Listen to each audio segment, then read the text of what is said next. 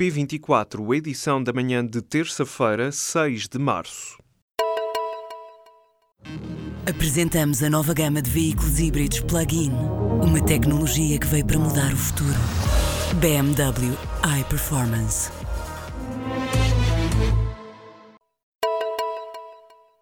O diretor jurídico do Benfica foi detido nesta terça-feira pela Polícia Judiciária. De acordo com o Correio da Manhã, Paulo Gonçalves é suspeito de ter subornado três funcionários judiciais. Segundo a mesma fonte, Gonçalves tentava, através desses funcionários, obter informações no âmbito do chamado caso dos e-mails, para assim poder acompanhar o desenrolar desse processo que envolve a suspeita de corrupção desportiva por parte do Clube da Luz. A edição online da revista Sábado acrescenta que também um técnico do Instituto de Gestão Financeira e Equipamento da Justiça foi detido. Os procuradores do Ministério Público acusam o juiz de instrução criminal, Ivo Rosa, de condicionar o acesso à informação do caso EDP. Em causa está um pedido feito em novembro pelos procuradores para acederem à informação de vários arguídos e suspeitos, como António Mexia, Manuel Pinho e João Manso Neto. A defesa do presidente da EDP, António Mexia, e do administrador João Manso Neto requereu a nulidade do pedido ao abrigo da lei do cybercrime acusando os procuradores de pretenderem aceder a e-mails sem ordem judicial. Ora, os magistrados impedidos de aceder a esta informação recorreram agora para o Tribunal da Relação. Um antigo espião russo está em estado grave depois de ter sido exposto a uma substância desconhecida no Reino Unido.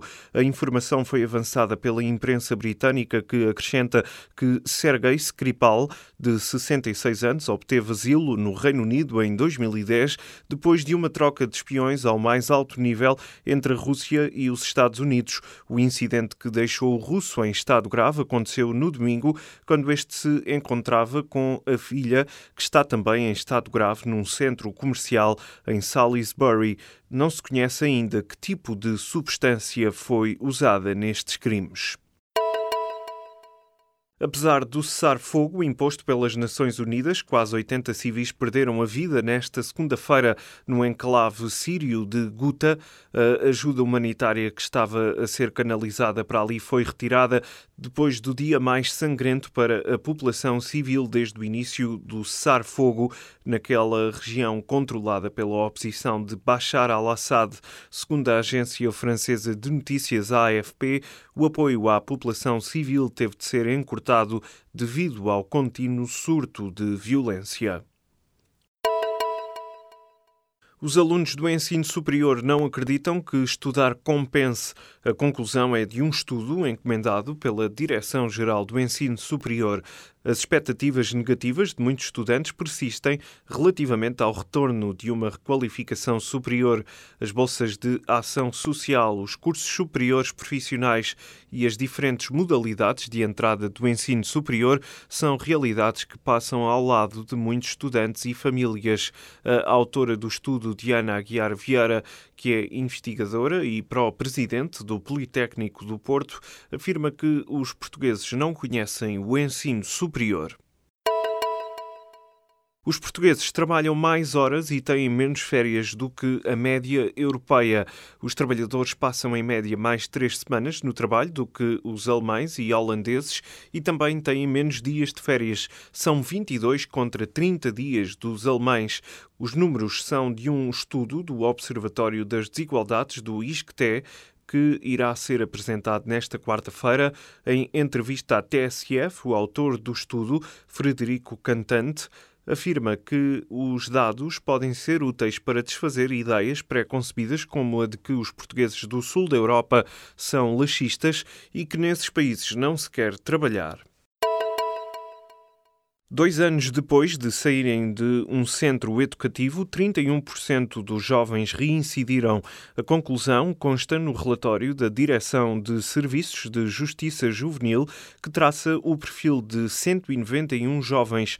Numa análise entregue ao Parlamento, a entidade explicou que no total houve 41 jovens que voltaram a ser condenados em processo penal ou tutelar educativo na sequência de um julgamento e que outros 26 tinham processo em fase de inquérito.